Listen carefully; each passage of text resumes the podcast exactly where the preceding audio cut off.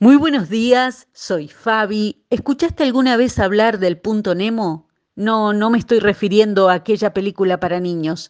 El punto Nemo ha sido designado por los científicos como el lugar más aislado del mundo por su tranquilidad y silencio. El sonido humano es prácticamente inexistente.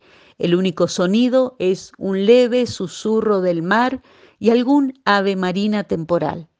Tal vez alguno de nosotros piense, ¿cómo me gustaría estar ahí? Necesito un lugar de silencio como ese. Y no somos los únicos. Hace miles de años David escribió en el Salmo 55, ¿Cómo quisiera tener las alas de una paloma? Me iría volando lejos y descansaría.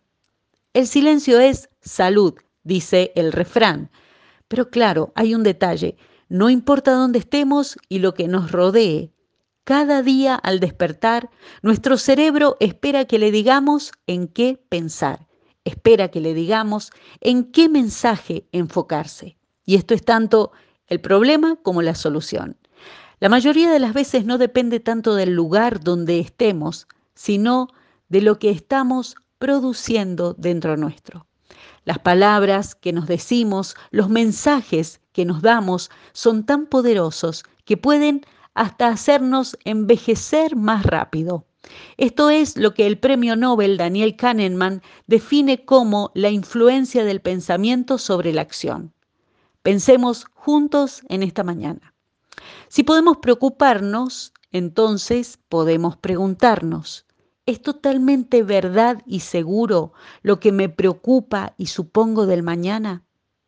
Si podemos preguntarnos, entonces podemos dudar que sea totalmente cierto así. Si podemos dudar, entonces podemos optar, podemos elegir. Y si podemos elegir, entonces podemos cambiar.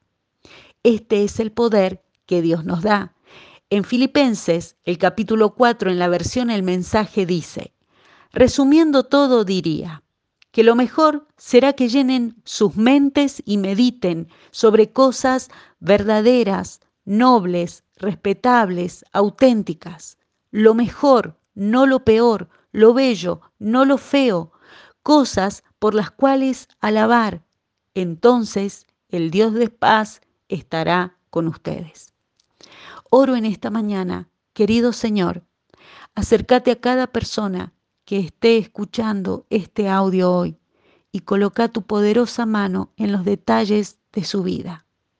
Gracias por lo bueno que has preparado de antemano para cada uno de ellos.